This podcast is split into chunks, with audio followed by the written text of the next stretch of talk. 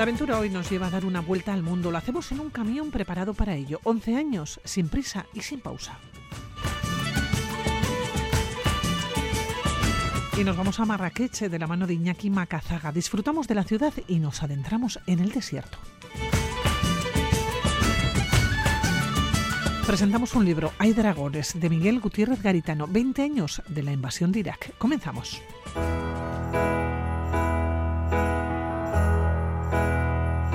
I sit and wait. There's an angel contemplate my fate. Do they know? En el 2011 salieron de casa para dar una vuelta a África. Habían llegado dos años antes de un viaje en velero alrededor del mundo y se habían quedado con ganas de seguir viviendo aventuras.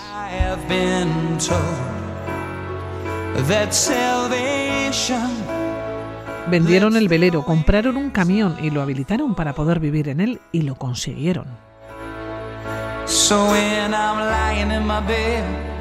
Y en África se inició la segunda vuelta al mundo repleta de vicisitudes, de aventuras y de anécdotas. 11 años interrumpidos por la pandemia.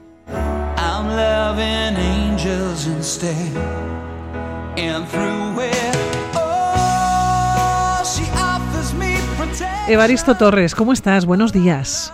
Hola, muy buenos días. Bueno, Evaristo, ¿cómo estás y dónde estás ahora mismo? Estoy, bueno, en lo alto de unas montañas aquí en la costa de Cartagena y por un lado tengo el mar menor y por otro lado está el mar mayor, que está precioso hoy, no hay nada de viento, hay una bruma, que el azul del horizonte del cielo se confunde con el mar, una preciosidad de sitio. Una fotografía desde luego maravillosa la que estás viendo ahora mismo y la que nos estás transmitiendo. Oye, Baristo, 11 años recorriendo el mundo en un camión. ¿Se puede?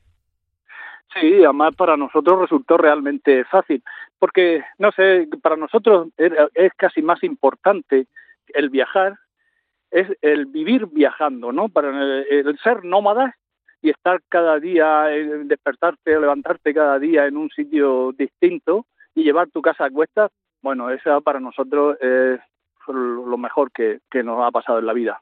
Oye, eh, Baristo, cuando preparasteis el camión, ¿imaginasteis que ibais a estar 11 años viviendo en él? Pues no, no sabíamos el tiempo que íbamos a estar, pero lo que sí queríamos es que cuando hicimos la vuelta al mundo en el velero, eh, el, el, el tiempo que tardamos en el Pacífico para nosotros fue poco, teníamos que haber estado como un par de años más. Y nosotros salimos con la idea del camión de que eso no nos sucediera ahora que íbamos a estar el tiempo necesario donde, donde estuviéramos bien para disfrutarlo y no tener prisa. Y, esa fue una de las primeras premisas de nuestra salida. ¿Y comenzasteis en África? Sí, claro, es lo que nos tenemos aquí al lado. También era porque como sabíamos que íbamos a tardar mucho tiempo, eh, claro, queríamos que África, que es posiblemente lo más duro de todo el recorrido, nos, nos pillara pues siendo relativamente más, más jóvenes y también porque lo que tenemos aquí cerquita, aquí, bueno, baja a Algeciras, coge un ferry y, está, y, ya, y ya estás en África. ¿Recorrido en África? Eh, ¿Qué hicisteis y cómo se vive en un camión? Pues el recorrido que hicimos en África fue bajar por la costa eh, oeste, que es la más complicada. Bueno, la bajada en Marruecos, Mauritania, Senegal, Mali, Burkina Faso, Ghana, Tono, Beni, y después viene Nigeria. Nigeria, cuando cruzamos nosotros, eh, Boko Haram, la, esta guerrilla eh, musulmana estaba muy, muy activa y estaba bastante complicado. Y recuerdo que, en Nigeria solamente lo hicimos una travesía, que me parece que estuvimos ocho o nueve días para cruzarla directamente sin casi sin pararnos en ella. Y bueno, después seguimos hacia abajo, Camerún, y después vienen los dos Congos. Ay, el problema del Congo también es muy serio. Y después del Congo, pues bueno, eh, Angola, Namibia, y, después ya subimos por la, por la otra costa. Por cierto, traspasar fronteras eh, con el camión, dormir en el propio camión, ¿Cómo se hace en África? Además, hay que traspasar esas fronteras. Algunos de ellos, eh, o algunos de estos países están con problemas, están con conflictos. ¿Cómo se hace? Bueno, pues como todo, un, bueno, cada persona eh, está especializado en, en, cualquier área, ¿no? De, la ciencia y nosotros estamos especializados en recorrer el mundo, como aquel que dice. Entonces, pues, lo de pasar fronteras, pues, bueno, ya nos conocemos bastante cómo funciona y cómo podemos hacerlo. Y es relativamente fácil porque, bueno, normalmente lo que en el país anterior, unos países antes, pues vas a las embajadas de los países donde te vas a encontrar y, bueno, y sacas los visados. Lo que ocurre es que cuando llegas a las fronteras te puedes encontrar de todo, ¿no? Desde fronteras que están cerradas, de, bueno, muchas complicaciones, pero como todo ocurre en el camino, todo se soluciona en el camino si tienes tiempo. Y la vida, como decía antes, en el camión, pues es de lo más idílico. Como pasa como en el barco, tú te riges por otro horario que, que es el sol, te levantas al amanecer y, como siempre, después del desayuno, un par de horas de lectura, que por la mañana es un don divino. Después, pues, eh, eh, si estamos en un sitio, pues digo, ah, pues el, la etapa que tengamos hoy, que ah, queremos llegar a tal sitio, a tal montaña, a tal lago, a tal ciudad, y bueno, pues ese es decir, comes en el camión, te preparas la comida en el camión que, que, que tienes, vas a los mercados, que eso es súper divertido en todos lados del mundo, para escribir la comida, y entonces, pues bueno, el día a día es muy sencillo y, muy vivido, muy muy tuyo, como tú decides todo, y, y, incluso de, de las cosas más sencillas como es preparar la comida, o, la siesta, la lectura, pues se convierte en algo importante. Oye, comenzasteis por África, pero continuasteis por la ruta de la seda. ¿Cómo llegáis hasta, hasta Asia? Antes de, esto te quería comentar que de todo lo que pasamos en África, en África hay un país especialmente importante para nosotros que es Namibia. Namibia es una preciosidad porque, bueno, yo se lo recomiendo a todos que pueda que vaya a Namibia por, las dunas que tiene del desierto de Naví, el Kalahari, la costa de los esqueletos. Y después también en Tanzania tuvimos la gran suerte de llegar a una misión por unos amigos madrileños que nos dijeron, oye, hay una misión que hay unos curas españoles, pasaros por allí que les encanta recibir gente española. Y llegamos pues para saludarlos unos, días y nos quedamos cinco meses. cinco meses porque ellos tenían una, una chica arquitecto que estaba eh, eh, restaurando escuelas en el Valle de Mangola. El Valle de Mangola está muy cerca del Serengeti y del Gorongoro. Y esta mujer pues se agobió de África, no le iba muy bien. Y el mismo día que ella dijo que no quería continuar, digamos nosotros que decíamos, bueno, esto es que nos ha mandado Dios de que... Y digo, mira, nosotros no nos comprometemos, pero vamos a hacer una escuela. La escuela de restauración duraba un mes. Y, allí estuvimos eh, y restauramos cinco escuelas. cinco escuelas que eran eh, inmensas, porque aunque la aldea era pequeñita, por ejemplo, la primera escuela que era un pueblo que se llama Jobás, allí en la escuela eh, había 545 niños, entre los 5 y los 13 años. Necesitaban un espacio, lo conseguisteis poquito a poquito y cada uno y por el camino, ¿no? Habéis ido dejando vuestra vuestra impronta. Oye, salís em, de África, entiendo que con cierta pena porque estuvisteis mucho tiempo, ¿no? En el continente, pero también tenéis el objetivo, decíamos, de la ruta de la seda porque queríais llegar al sudeste asiático. Sí, claro. con África pasa como con el desierto. Cuando llegas por primera vez a él, es una cosa que o la amas o la, o la odias. No, no te quedas indiferente a ello, ¿no? Y, África, cuando te toca el corazón, pues, bueno, es muy dura, pero, pero, pero después resulta genial. Bueno, sí, después cruzamos de Egipto a Turquía en, barco y después de Turquía, pues Irán y después vinieron todos los, los las antiguas repúblicas soviéticas, Turkmenistán, Uzbekistán, Kirguistán, y todo esto fue precioso porque es la ruta de la seda, es una arquitectura diferente. Eh, Uzbekistán, sobre todo, Samarcanda, pues es, es de los sitios míticos. Después de allí también subimos por una de las carreteras eh, más míticas que hay, que es el, el Pamir, la carretera del Pamir, que le llaman la autopista del cielo. Es una carretera que, que transita, bueno, nosotros estuvimos más de dos semanas por ella a más de 4.000 metros de altura con puntos de que superan los 4.800 metros. Un sitio genial. Y bueno, después de allí bajamos a China y de China teníamos que subir a Pakistán, porque el problema ahora de pasar al sureste es que nada más que se puede pasar por Afganistán y por Pakistán. Afganistán entonces estaba en guerra, era imposible, y entonces Pakistán, pero en Pakistán no teníamos visado y bueno, fue un, poco una odisea, pero al final lo superamos.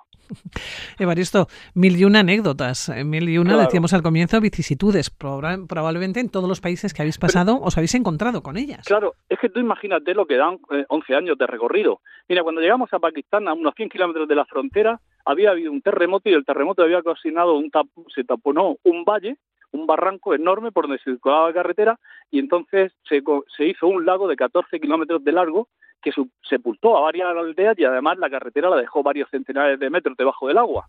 Cuando llegamos allí no había manera de pasar. para atrás no podíamos retroceder porque los chinos no teníamos el visado chino y solamente podíamos salir por aquel valle, no era no había otra posibilidad, ¿no? Y bueno, después de no sé, estuvimos un par de semanas, un poco más, y pero todo se soluciona y pasamos. Y pasasteis, recorristeis el eh, sudeste asiático, llegasteis hasta Rusia y volvisteis a Europa porque había que hacer esa parada técnica, ¿no? Estabais pensando ya en América. Claro, bueno, pues sí, de Asia también me, gustaría resaltar Mongolia. Mongolia es otro de los países que ha quedado impregnado en nuestro corazón, porque Mongolia es es la libertad. En Mongolia no existen barreras, toda Mongolia pertenece a los mongoles, ellos se pueden mover como son nómadas libremente con su ganado y sus yurtas donde quieran. Y bueno, y eso es lo más parecido al mar, porque esa la, la estepa en verano cuando crece la hierba, pues es toda una ondulación de pequeñas montañas donde el, camión es como si fuera un barco. Navegas ah, con el GPS o con la brújula prácticamente porque no existen carreteras. Y de allí, bueno, de allí cruzamos al, lago Baikal, eh, hicimos toda Siberia, Rusia y subimos al norte, a, Cabo Norte, en Noruega, y de allí bajamos hasta España porque pues ya llevábamos como seis años, seis o siete años, y al camión pues no lo habíamos hecho ninguna revisión importante y teníamos que revisarlo. Oye, sí. sí. Evaristo, te iba a preguntar si os han preguntado en muchas ocasiones en los distintos países, os han preguntado por el camión. ¿Les extrañaba ver a dos viajeros, a dos aventureros en este caso, eh, viajando, recorriendo el mundo, dando la vuelta al mundo en un camión? Bueno, pues claro, el camión llama mucho la atención porque mm, es muy grande, ¿no? Es un camión que pesa 12 toneladas, pero es un camión como de 16 toneladas. Es un camión que las ruedas miden más de un metro y medio de alta. Es un, claro, se, se, se ve mucho, aunque nosotros intentábamos disimularlo, se ve mucho. Y claro, causa un poquito de, de, sí, de sensación, que muchas veces no es agradable porque tú no quieres eh, pues hacerte mucho el, el visto, ni tampoco ir de, de, de nada, ¿no? Y bueno, pero, pero no, no, la gente no le sorprendía. Además, ¿sabes? Una de las mejores cosas que tenemos los españoles que en todos lados del mundo es curioso cuando hablas de dónde eres, digo, soy español, todo el mundo te recibe con una sonrisa. Y, eso, es, eso es muy bonito y muy agradable. Muy buena experiencia viajando porque seguisteis para América, embarcasteis el camión y llegasteis a Chile. Sí, después embarcamos ahí, cruzamos hasta Jalifa y después, eh, pues un sitio también que nos gustó mucho fue Terranova cuando llegas, que se llama el puerto de los vascos, pues hombre, tiene una historia increíble porque ya en el siglo XV y XVI los, balleneros, iban los balleneros iban a la pesca de la ballena, ¿no? Y entonces muchos nombres recuerdan a, los vascos, ¿no? Y dice, joder, estar aquí. Y nada más nosotros llegamos como uh, para el mes de, a finales de abril, mayo, ¿no? Todavía el mar estaba helado y nosotros no habíamos conocido eso. Eh, la sensación de ver todo el mar helado hasta el horizonte, pero eh, no era solamente, no era uniforme, porque eran todo como unos bloques de hielo como si fueran de grandes como un coche, ¿no? Y estos bloques de hielo se mueven porque la marea baja y sube. Bueno, una sensación increíble que nos encantó de Terranova. Después cruzamos todo a Canadá y subimos a la Rocosa y de allí hasta Alaska. Otro de los sitios que nos encantó fue de la Rocosa hasta Alaska por el, por el Yukon. Eh, ese es un gran territorio salvaje y solitario que, que, nos encantó. a nosotros nos gusta mucho la soledad, ¿sabes? Sí, los territorios salvajes, ¿no? Exactamente, territorios salvajes y, solitarios, ¿no? Y pues, decía Quevedo que el que no anda, el que no está bien solo es que anda en mala compañía. y, nosotros, pues bueno, pues los sitios así, esa inmensidad, esos sitios salvajes, solitarios, pues para, para nosotros eran muy especiales. Bueno, Por ejemplo, Alaska, mm, que yo había estado hace 30 años escalando el McKinley, pues ahora no me resultó tan, tan bien porque los americanos viajan mucho a Alaska, es como su, su sitio de salida y hay una multitud de grandes caravanas americanas que están por todo, por, Copan Alaska y Alaska tiene muy pocas carreteras y está más para visitarlo y, poco, y conocerlo en avioneta. Pero para nosotros eso nos era caro y bueno, pocas cosas pudimos hacer por allí. Bueno, que llegasteis a Chile porque cruzasteis toda América. Toda América, de norte Allá os pilló la pandemia. Sí, así nos pilló la pandemia, que, mi mujer decía, gracias a Dios que te ha pillado, te ha pillado aquí. Porque si te pillan en España te meten en la cárcel, vamos. yo no sé si hubiera aguantado todos esos meses encerrado, ¿sabes? En una casa, porque allá estuvisteis un año en la pandemia, ¿eh? un año más tarde pudisteis salir de allá, ¿no? Sí, pudimos salir de allí. Además estábamos pues pegado al desierto de Atacama y bueno, nosotros salimos en bicicleta y era el desierto era como nuestra nuestro nuestro jardín, ¿no? y lo pasamos pues realmente bien porque para nosotros no, no tuvo, aunque allí por supuesto que cerraron las provincias y no se podía salir, pero nosotros como estábamos como medio salvajes, pues nadie nadie prestaba atención a nosotros ni de dónde estábamos. Embarcasteis el camión, es que es todo muy curioso, ¿no? Vuestra, vuestro viaje. Embarcasteis el camión con destino a Europa, llegó a Hamburgo. Hamburgo. Y, oye, y nada más llegar lo vendisteis. Sí, porque nosotros sabíamos que se nos terminaba nuestra historia y, no, no podíamos. es que es que es lo que ocurre cuando tú pruebas a vivir y estás así. Y, y no es que yo no quiero que nadie piense que es que esta es la mejor forma de vivir, pero es que nosotros habíamos encontrado eh, el porqué de nuestra vida. Y, y, eso cuando lo encuentras, seas un científico, sea un currante de lo que sea, que da igual, si tú estás bien con, con tu vida, pues es, es, perfecto. Pero es que nosotros no la hemos encontrado hasta que no nos hemos puesto a viajar, ¿no? Y a estar así, a, es lo que te digo, más que viajar, ser nómadas. Y entonces, pues bueno, pues nos eh, eh, buscamos cómo vender el camión y cuando llegamos al Murgo ya teníamos a tres personas que querían comprarlo. Y la primera que lo vio lo, lo compró. Claro, ya teníamos visto al mismo tiempo que, que, nosotros queríamos seguir con algo y dijimos, pues oye, nos tenemos que comprar un barco y ya nos empeñó en que quería el mismo barco que habíamos tenido. Que fíjate que le escribimos porque nuestro barco lo vendimos a un australiano. Y le, y le, y le llamamos al australiano, estuvimos hablando con él para ver si nos vendía de nuevo nuestro barco. Y el hombre nos dijo que no, que lo había vendido a un amigo hacía muy poquito, un mes, que fue una pena porque no lo podía haber vendido otra vez de nuevo a nosotros. Pero bueno, en, en Amberes, que, está, no sé, como a 200 kilómetros de Hamburgo, allí encontramos otro barco que es el, mismo modelo, el mismo astillero que el nuestro, y, lo compramos. Lo estáis arreglando y en junio, de nuevo, hacéis la mochila, hacéis la maleta. Sí, estábamos a bueno, nos fuimos a Amberes, el barco estaba bastante fastidiado, claro, un barco de 30 años, aunque los 30 años para un barco no es lo mismo que un coche, porque un barco puede tener 200 años y estar perfectamente si se ha mantenido bien. Pero este barco no estaba muy bien mantenido y, y bueno, la preparación para bajarlo de Hamburgo a, casa pues no era fácil porque el Atlántico Norte es bastante fastidioso, las tormentas, los vientos allí siempre predominantes son del noroeste, justamente en la dirección que nosotros vamos, nos íbamos a encontrar todo el viento de cara y también los estrechos, el estrecho de Dover, allí eh, hay una serie de sitios que son muy complicados y la costa norte española, por ejemplo, en, en, en La Coruña tuvimos que estar 10 días esperando que pasara un temporal y en aquel temporal dos barcos, dos veleros eh, se hundieron y en uno de ellos una, una, iba una pareja y la mujer murió en, en esta tormenta. O sea que el traslado hasta el Mediterráneo, mm, bueno, no es que fuera ninguna velocidad, pero sí que un poquito poco complicado. Bueno, Evaristo, ¿me prometes que cuando salgáis, eh, cuando estéis de nuevo ¿no? en alta mar recorriendo el mundo, en algún momento nos volvemos a encontrar en este programa? Es un placer charlar contigo, da gusto escucharte. Evaristo Torres, doble vuelta al mundo. Que os vaya muy bien, que un abrazo desde aquí. Venga, pues muchísimas gracias y bueno, eh, estoy a vuestra disposición. Eh, a mí también me encanta charlar con vosotros y pasar un ratito. Evaristo, gracias. Buenos días. Muchas gracias a vosotros. Hasta luego. Adiós.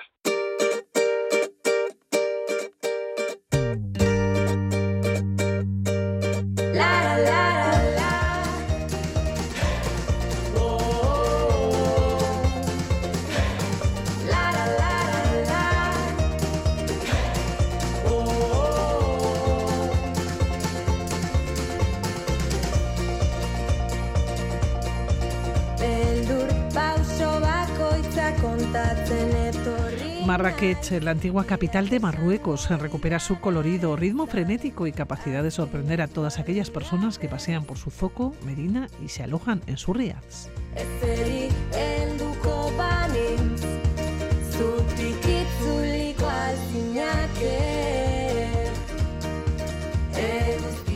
Iñaki Macazaga se ha acercado a Marruecos para disfrutar de la ciudad, del desierto y pasear a los pies del Atlas.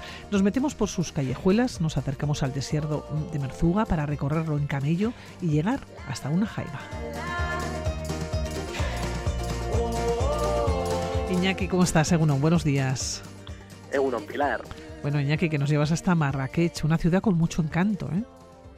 Eso es lo que decías, una ciudad eh, eléctrica con muchísimo colorido, las puertas al Sáhara, ¿no? Está dos horas en avión de aquí, de la península, pero aterrizas ya... en otro mundo, ¿no? En otro mundo con un filtro con colores que, que, que enseguida en tu mente se dibujan las dunas de un desierto. Iñaki, ¿qué ibas a hacer a Marrakech? ¿Qué querías conocer? ¿Querías ir al desierto? ¿Querías eh, pasear a los pies del Atlas? ¿Querías conocer la ciudad? Pues eso es, quería eh, disfrutar de, de, estos lugares exóticos que lo que tú decías, ¿no? que todavía guardan esa capacidad de asombrar al que lo visite y lo recorre. Yo iba a Marrakech con lo opuesto, con ganas de vivir experiencias nuevas y justo en Marrakech pues hay un montón. Está esta cordillera de los Atlas, 900 kilómetros de cordillera con el monte Tukbal con sus 4.167 metros, que hay muchísima gente que va ahí ¿no? a, hacer montaña. Está también la garganta del Tundra, que son unas pedazos de paredes que, que también pues, tienen muy buenas escuelas de escalada, hay mucha gente haciendo vías ferratas. Está el desierto de Mersuga, con Erchevi, que es una franja como de 25 kilómetros cuadrados donde hay unas dunas de arena preciosas eh, de más de 150 metros de altura y luego está toda la costa en la Suiza, ¿no? Estos pequeños pueblos de pescadores con muchísimo encanto y también, oye, pues con ganas de empezar a recuperar el, surf y el tono. Oye, ¿tú conocías la ciudad? No conocía nada, no conocía ¿No conocías Marruecos. Nada. Y, me ha encantado porque también yo tenía ganas como reconciliarnos un poco con ese prejuicio, ese estereotipo que tenemos también, ¿no? Con, con los marroquíes, los jóvenes que, que después pues, vemos, ¿no? En nuestras ciudades muchas veces haciendo lo que pueden con ese eh, proyecto migratorio y ir a ver, ¿no? De cómo son muchos de los pueblos de los que vienen, ¿no? Y cómo es esa vida en Marruecos, en concreto en Marrakech, que es una ciudad súper turística, que es una ciudad con un encanto arquitectónico pero precioso, porque ahí hay como una almendra, ¿no? Un poco parecido al nuestro casco viejo, em, con su muralla, y lo que sucede dentro de Medina es algo muy loco. Son todo callejuelas laberínticas, eh, que es imposible no perderse, y qué cantidad de comercio. O sea, no hay un centímetro cuadrado que no esté aprovechado pues para vender cosas preciosas. Oye, ¿no? Iñaki, además eh, me decías que tú llegaste allá con lo opuesto. Lo primero, entiendo que buscar el alojamiento una vez que uno llega. Eso es, yo el alojamiento justo aproveché el viaje hacia el aeropuerto eh, para decidir cuál era el Riad en el que me iba a alojar. En, en este laberinto de ciudades, de, de callejuelas, eh, uno no distingue muy bien los edificios, a todas las paredes son muy parecidas, que además todas tienen con un cemento con un, un tono rojizo que, que acentúa ¿no? esta presencia del desierto y no sabes muy bien qué hay detrás de esos muros. Y detrás de esos muros hay muchísimos palacios, los Riyadh, que, que están convertidos ahora en hoteles. Son unos hoteles con muchísimo encanto, que hasta que no atraviesas la puerta, no te haces cargo de lo que hay eh, ahí dentro, que tiene que ver también mucho, ¿no? Con esta cultura árabe, ¿no? Con el pueblo musulmán que, ¿no? Las mujeres pueden ir veladas, pueden ir recogidos, nadie ostenta nada, todos parecen iguales y, ¿no? En el interior cada uno, ¿no? Pues no, no habrá dos iguales. Y arquitectónicamente refuerza muchísimo ese aspecto cultural porque incluso te enfadas y dices, a saber qué he escogido yo yendo al aeropuerto, o sea, ¿dónde me he metido para encontrarlo? Me he vuelto loco, atraviesas la puerta wow. Y es una maravilla, ¿no? Patio interior con una piscina pequeñita, todo bóvedas, todo cinceles, todo eh, cincelado con precioso con detalles, con sus alfombras, te reciben con un poquito de té con menta, con una galletita y luego tienen una habitación con un montón de puertas, biombos, una cosa súper romántica, súper bonita y dices, wow, Marrakech, esto, esto empieza bien. Eh, bueno, dejas la mochila, entiendo, en el, en el Riad y ya te lanzas a las calles, Iñaki. Te lanzas a las calles y también, aprovechando que es el río, ya dices, bueno, a ver, ¿qué voy a hacer? Monte traído material, pero sí que en un viaje corto a Marrakech ir a hacer monte, teniendo aquí los Pirineos, te da como pena, ¿no?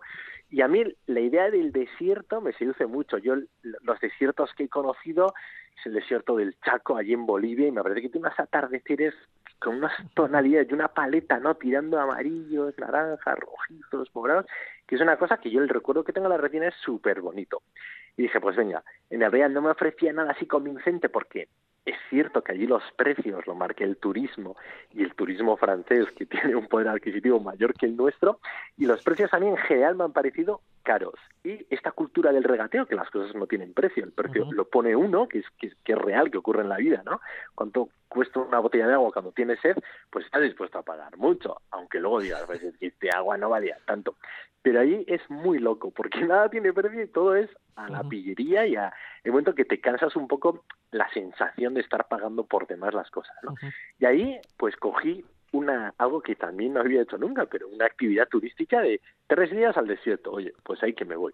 Y a perderme después por las calles y coincidía más con el atardecer, ¿no? La llamada también a la oración y eh, este Ramadán, ¿no? Que, que ha terminado esta semana, pero que los días que yo estuve había Ramadán y hay ayuno y a las 7 de la tarde se rompe el ayuno y el ayuno eh, con las temperaturas que hay por ahí, con la sed que tienen que pasar, siguiendo con su vida comercial, ¿no? Y me parece que es algo exigente y se notaba cuando se iban acercando a las 7 de la tarde que aquello, ahí había, aquello vibraba, que la gente ya se estaba preparando pues para ir a almorzar con los suyos, con su familia, con sus amigos, e incluso llegaban a frenar el comercio, ¿no?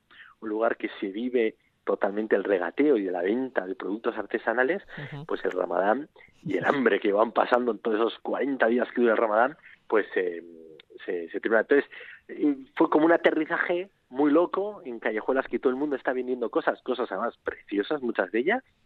Y luego en mitad de la Medina está la Plaza Llana Lezna, que está llena de puestos también de comida, eh, que muchos dicen que es el restaurante a cielo abierto mayor del mundo. Y bueno, yo ahí me senté a ver ese atardecer, a ver esos cantos a la oración y a tomar pinchos morunos y, todas esas verduras servidas maravillosas. Y a comer, ¿no? A comer o, a cenar. Es un lugar que yo creo que para los sentidos es súper bonito por las tonalidades, por la cantidad de gente, por el ruido, por los olores. Eh, también en lo gastronómico, ¿no? Trabajan muchísimo las verduras con sus especias, el pollo, los pinchos, eh, que también por dos duros puedes comer y cosas súper ricas. Y luego ya, pues habiendo decidido que me ir al desierto, pues también con lo que vas dibujando en tu mente de lo que va a ser aquello, ¿no? tenías claro, ibas a ir al desierto, has hablado que te apuntaste para ir tres días, ¿no? Querías contemplar el atardecer, la explosión, claro, atardecer, anochecer, explosión de estrellas de la noche, oye, ¿cómo es el desierto? Entonces, eso es lo que tienes en mente, eso es lo que quieres ir a vivir y eso te mantiene también con mucha ilusión en un lugar tan exótico que vas notando, ¿no? Que estás ya en África, que es el norte de África, pero bueno, que, que, ha sido durante muchos años, era e, esa conexión con África negra, con, con, todo el comercio y todas esas caravanas ¿no? que ya se metían hacia el desierto. Y lo bueno que tiene en Marrakech es que te coloca ahí en el centro de, de Marruecos y ya a 10 horas pues tienes el desierto y por el camino eh, que sales ya te vas encontrando una línea de 900 kilómetros que es el Atlas, una cordillera preciosa, súper tentadora para los montañeros, eh, y en coche llegas a ponerte hasta los 2.500 un collado y es precioso, ¿no? El, ver, sigues viendo esos filtros naranjas que te recuerdan la presencia del desierto, esas temperaturas súper cálidas, pero vas, vas viendo que hay ahí eh, que te esperan, ¿no? Cimas que rondan los 4.000 metros de altitud y que hay mucho nevado, que hay eh, mucha nieve y que, bueno, y que habrá que volver a hacer ese monte. Desciendes otra vez el Atlas y lo sigues teniendo presente y luego hay otra cordillera que es el Antiatlas que también te va acompañando en línea recta esos kilometrada que te vas pegando hacia hacia una noche en mitad de camino y luego ya una segunda noche ya en pleno desierto. Y por ese camino, pues vas descubriendo también ese otro Marruecos que te conecta, a mí me conectaba mucho con, bueno, pues con la gente que luego viene, ¿no? A la península a buscarse la vida, a Europa, pues muchos proceden de esos pueblos, ¿no? Pueblos eh, muy de desérticos, ¿no? Pues muy desérticos, donde ves que la vida está dedicada mucho, pues, a, a, palmerales de donde sacan eh, eh, bueno, pues los frutos, ¿no? Y los dátiles que luego venden, ¿no? Buscan en el regateo venderlos al mejor precio, mucha artesanía con los castaños, con la madera, el turismo, porque es cierto que, es, que es muy turístico, que te encuentras gente con autocaravanas, gente en bicicleta con alforjas, gente en coches privados, gente que va al desierto un poco más con, con actitud Indiana Jones, y otros que van más, pues haciendo selfies cada, cada metro cuadrado. Pero son pueblitos muy bonitos y, muy sugerentes, incluso hay un, hay un tramo que le llaman el Hollywood de, de, Marrakech, porque es cierto que ahí se han rodado pues mm, muchísimas películas que tienen que ver con ese contexto del, del desierto y, y que son muy bonitas de ver, súper agradables también de estar, ¿no? Y a medida que nos íbamos acercando cada vez más a Mersuga, a la zona del desierto, estos pueblos construyendo muchísimos edificios, cosa que te sorprende, dice, bueno, ¿quién, levanta aquí casas, no? Y nos contaba el día eh, Hassan eh, que, bueno, que son mucho de las remesas, gente que se ha ido de esos pueblos, ¿no? Como decías, semidesérticos, que han hecho dinero más o menos y que luego lo invierten, eh, bueno, pues levantando casas pero es algo también que te sorprende porque dices, bueno, ¿quién habitará luego estas casas tan grandes, no? Un poco como las casas de indianos, eh, o, o, qué inversión será, luego quién, a quién se las venderán, quién se alojará ahí. Pero bueno, es una zona que te conecta mucho con, con la migración porque el que no encuentra un hueco en el turismo, en el comercio, pues siempre tiene esa opción, ¿no? Oye, Iñaki, ¿has hablado de temperaturas cálidas? Súper cálidas porque además en el desierto también el contraste con cuando se va el sol, ¿no? Que por la tarde, noche, hace más frío, sí. a refrescar, hace más frío. Pero yo en general, pues ha sido traer, eh, bueno, pues con el vestuario del verano, ¿no? Camiseta, pantalón y, y estar mirando y contemplando esos paisajes que son sensacionales, lo que te digo, a dos horas de casa, pero ya, ya ves que estás en otro continente y en otra realidad. Y donde no se oye ni un ruido. Donde no se oye ni un ruido, pero es lo que tiene seguir las rutas turísticas, ¿no? No se oye un ruido, salvo el ruido que tiene el propio Claro, ¿no? se tiene que oír un ruido en el desierto, ¿no?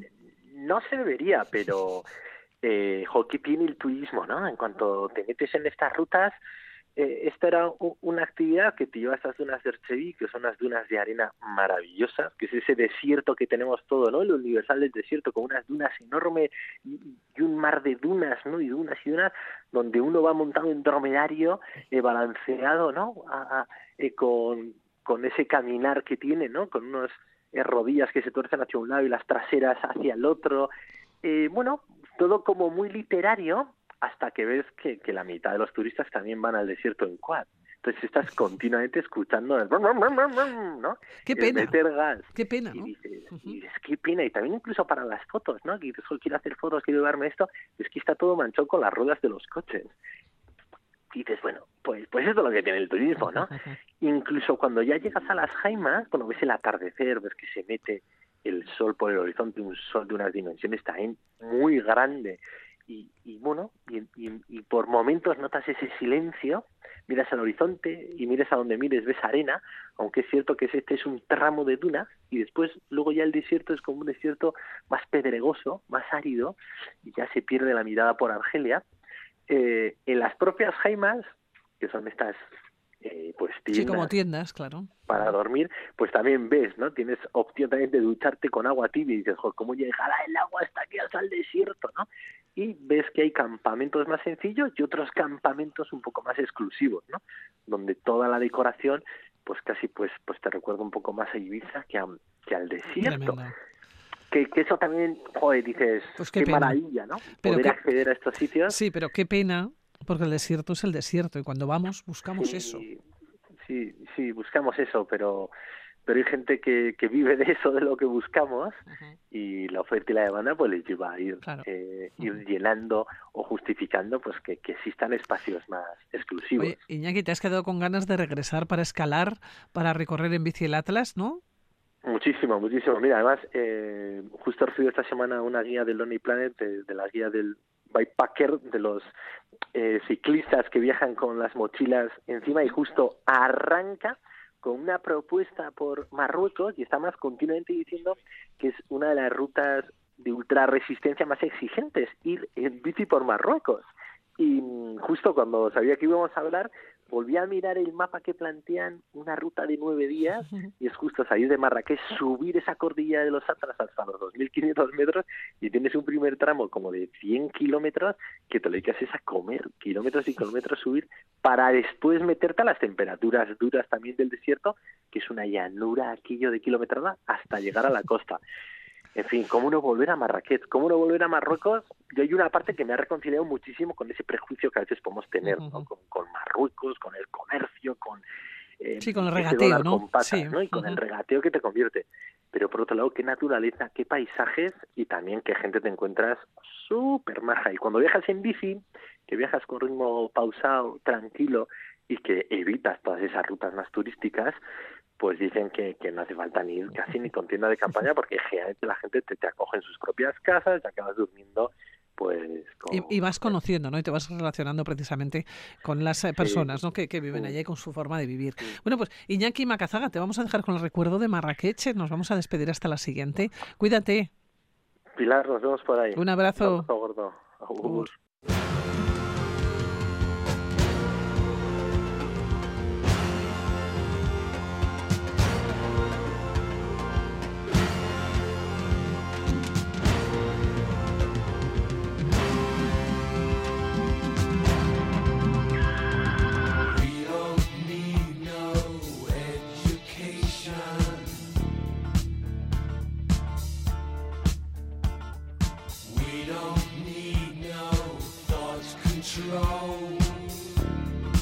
Han pasado 20 años de la invasión de Irak por parte de una coalición liderada por Estados Unidos, un hecho que desencadenó una violenta inestabilidad en aquel país.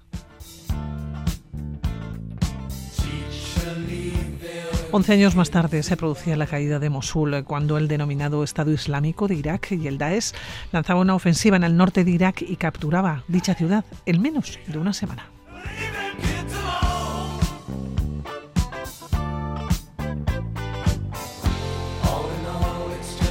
Y allá estaba Miguel Gutiérrez en Garitano y de aquella experiencia nos llega su último trabajo, Hay Dragones. Nos acerca a los campos de batalla de Irak.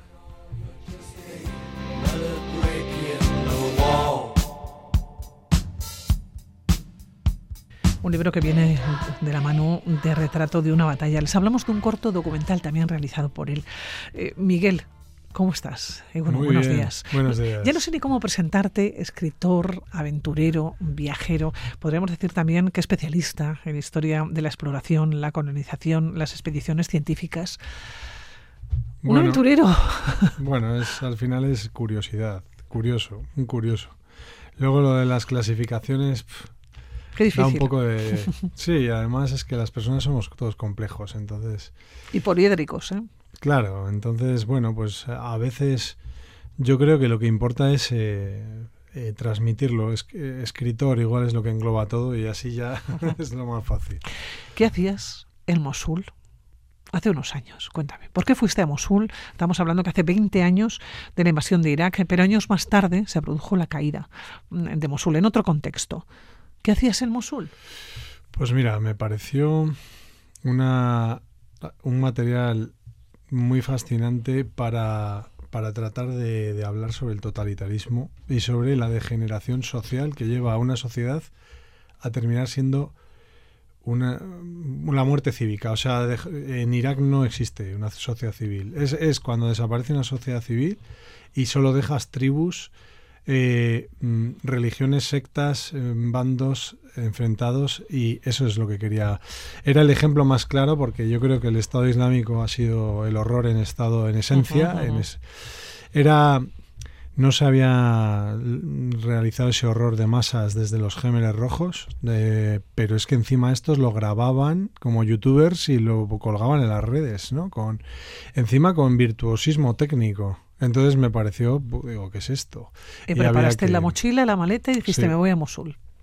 Bueno, hice dos viajes. Uno de ellos fue en el los dos en 2016, pero fueron dos momentos muy distintos. Uno se había conseguido contener la oleada yihadista que había intentado tomar Kurdistán y Bagdad y a muy duras penas los habían conseguido contener. Eh, entonces, había como un limes, como unas murallas en y que estaba en un lado los kurdos, en otro lado el gobierno de Bagdad y luego ya era la barbarie del Daesh, ¿no? Entonces fui primero en esa en ese momento y recorrí todo el frente kurdo con el Estado Islámico que eran mil kilómetros. Entonces fui a cinco, cinco lugares distintos, los cinco en primera línea del frente. Ese fue el primer viaje, todo pues conversacional, hablando con todo tipo de personas, desde generales hasta voluntarios, hasta eh, yo creo que espías, eh, eh, mm, empresarios, refugiados. Y luego la segunda parte fue cuando ya se, se precipita la ofensiva de todos contra el Daesh, porque fue todos contra el Daesh, incluso unió incluso a enemigos irreconciliables como Irán y Estados Unidos estaban en el mismo bando, y Rusia. Y entonces, eh, cuando ya se da esa, esa ofensiva hacia Mosul, que era el corazón de, como yo le llamo, el corazón del dragón, porque aquí hablo del gran dragón, el dragón que es la locura humana, mm, el salvajismo, ¿no? Entonces, pues también vuelvo, porque digo, hombre, esto yo tengo que estar allí. Entonces vuelvo Mm, consigo, gracias a una mujer árabe, unirme a los cuerpos especiales de, de, Irak, que era la Golden Division, quiero decir, empotrado, me dejan ir con ellos en los Jumbis, y ahí viene mi hermano y Rafa conmigo, eh, y eh, logramos entrar en Mosul en la ofensiva. ¿Qué ciudad te encontraste? ¿Qué ciudad? ¿Cómo estaba Mosul? era una, pues una, una, una, debacle bíblica, porque es que esto es Mesopotamia, aquí las tragedias son de nivel bíblico. Entonces, era una, una tragedia gigante donde un millón de personas, porque Mosul tiene un millón de personas, un millón de personas que habían apoyado algo horroroso, porque es la realidad, le habían apoyado algo horroroso, de repente se quedan atrapados en su eh, por, y prisioneros de eso que habían apoyado en un inicio y bajo un fuego y, una batalla pues crudelísima que no se había producido nada parecido en muchas décadas. Lo único comparable era Alepo hasta ese momento, que, todos sabemos que, ha sido terrible también. Y eh, una batalla urbana pues sin ninguna piedad. Y ahí se vieron pues atrapados. Entonces, bueno, pues era una ciudad absolutamente demente en ese momento, una, una cosa demente. Eh, y una ciudad devastada.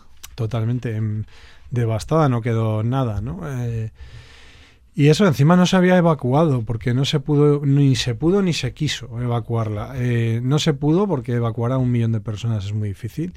No se pudo porque el Estado Islámico no permitía a la gente escapar. y de hecho hería a sus propios ciudadanos para colapsar la logística del enemigo. Y no se pudo porque tampoco se fiaba nadie de esos de esos habitantes, porque los del gobierno de Bagdad los veían como el enemigo, ¿no? Eh, a los civiles también, y los kurdos los veían como el enemigo. Eran, ellos sabían que habían apoyado al Estado Islámico, la mayoría, y entonces eran eran los civiles que nadie quería. Incluso había campos de refugiados para mosulíes que eran solo para ellos, el de Cácer, Cácer, que yo estuve allí, y eh, era algo muy, muy, muy tremendo. Oye, Miguel, ¿cómo te movías por allá? No es fácil moverse en un país en guerra y no es fácil moverse eh, en la situación y en una ciudad que ha caído en manos del ISIS que está intentando recuperar. Eh, vemos en este mismo libro, ¿no? Archivos en imagen. vemos distintas fotografías, ¿no? Que ha sido y que recogiste en su momento. Pero ¿cómo te movías por allá? Pues es, es difícil. Yo hay que decir que Kurdistán, iraquí, estaba fácil para el extranjero. Entonces todos partíamos desde allí.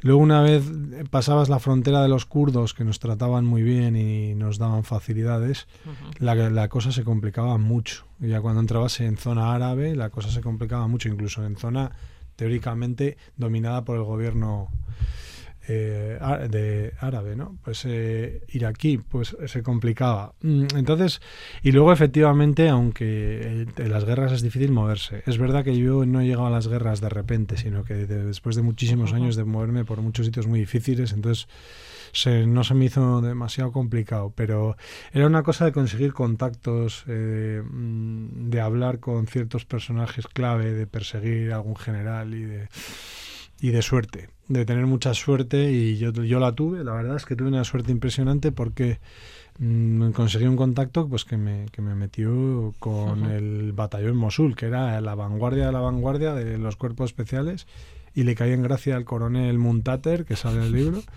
y ya está. Y ahí estuve eh, pues un poco empotrado con esa, con, con esa división. Es verdad que las dos partes del libro son diferentes. Una es, tú imaginémonos, es la guerra, pero es un frente estático. Entonces, hay mucha más posibilidad de conversar con gente que ha sufrido, con gente, refugiados que han perdido todo, todo, su familia, eh, con militares, con voluntarios. Era más conversacional con ese dragón, esa amenaza siempre presente, pero al otro lado de un frente, ¿no? Era peligroso porque había una quinta columna y tal.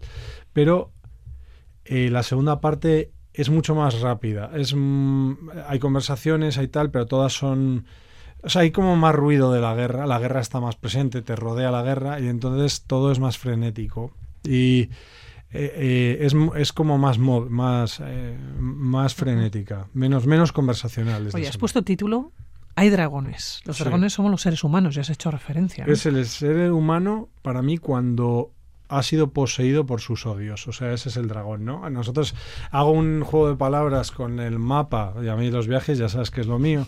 Esos mapas medievales que cuando no sabían bien que había un sitio o sabían que era muy peligroso, ponían un dragón, ¿no? Y como diciendo, no vayas aquí, que aquí solo hay salvajes, eh, terremotos, eh, cascadas y vas a morir. Sí, que hay problemas, eso es. Entonces hay problemas. Entonces con ese juego de palabras, que es Ik sunt dragones, dracones, que decían, pues lo que intento es hacer ver cómo, primero, cómo un país puede degenerar a lo largo de muchos años. Eh, la cosa empezó incluso antes de esa guerra que has citado de 2003 cómo va degenerando y termina en algo como el Estado Islámico, que para mí es el ejemplo de lo terrible, de lo peor, de lo peor del ser humano. Y entonces, y luego también hablo de otros dragones, no solo del Estado Islámico. El Estado Islámico es el dragón evidente, ¿no?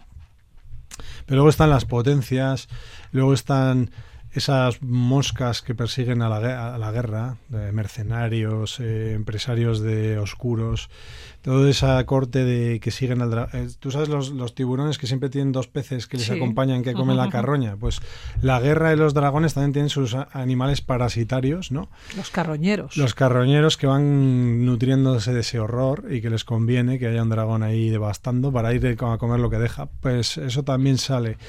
Pero en definitiva lo que hablo es de nosotros mismos, de cómo podemos perder tanto la, humanidad o la empatía como para eh, querer odiar tanto, o porque por ejemplo el Estado Islámico a los que consideraba paganos, como los yazidíes, em, es que los trataba peor que a cosas, o sea, peor que a perros, o peor que a posesiones. Eh, no eran humanos para ellos y los, pues como los nazis con los judíos, los machacaron, las historias son súper tristes. Y luego pues llegar a eso. O sea, que en una familia normal, disfrutando los niños con su esposa y tengan una esclava sexual de 15 años ya allí.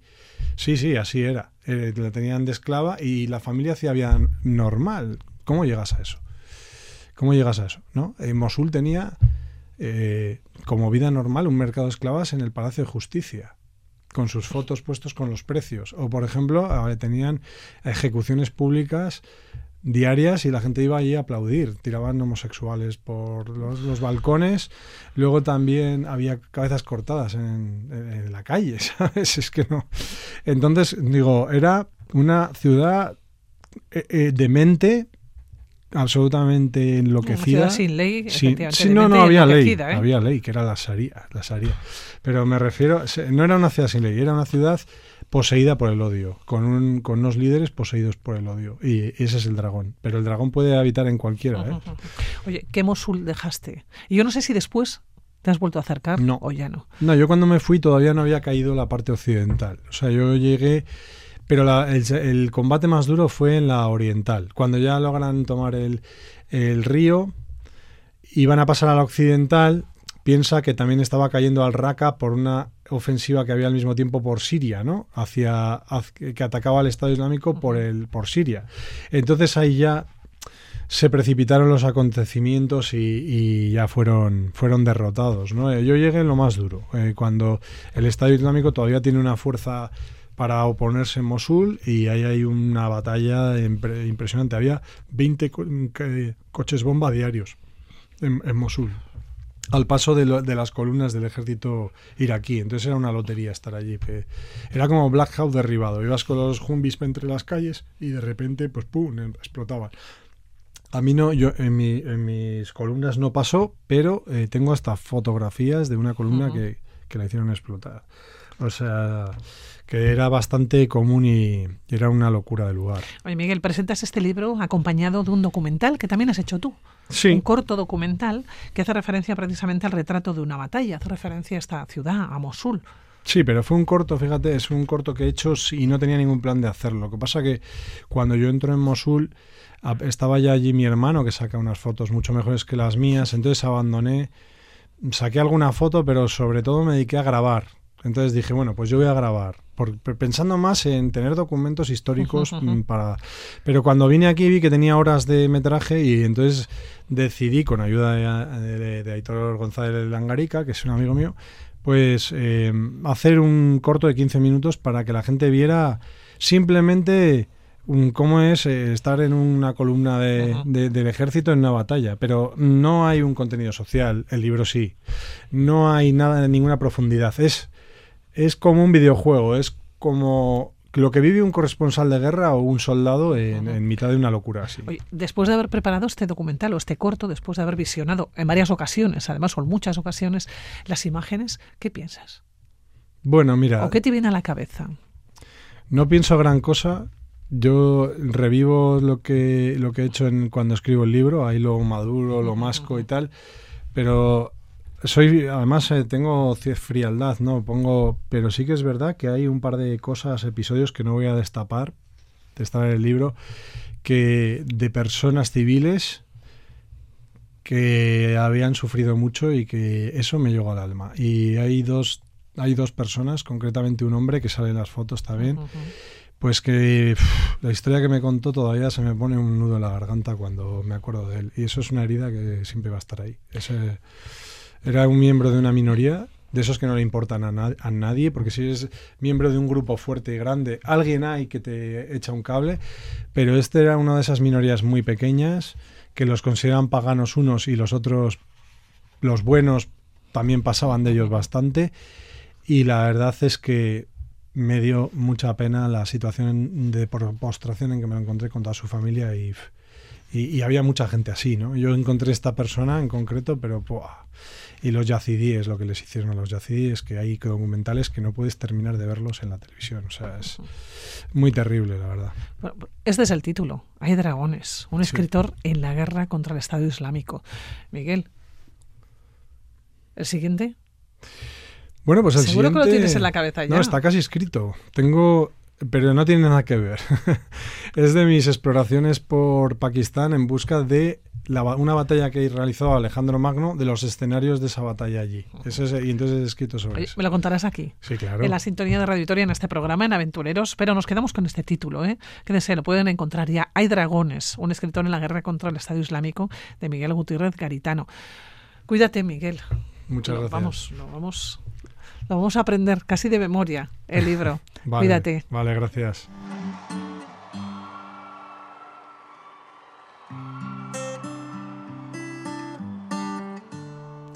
Con la música y con la voz de Bradley Cooper y de Lady Gaga despedimos el mundo de las aventuras, eh, el mundo de contar historias. Continuamos con otras aquí en la sintonía de Radio Victoria.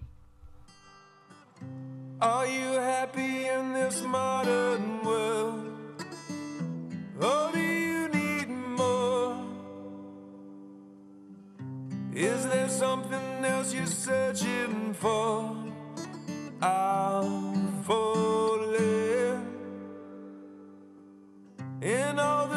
Times, I find myself longing for change.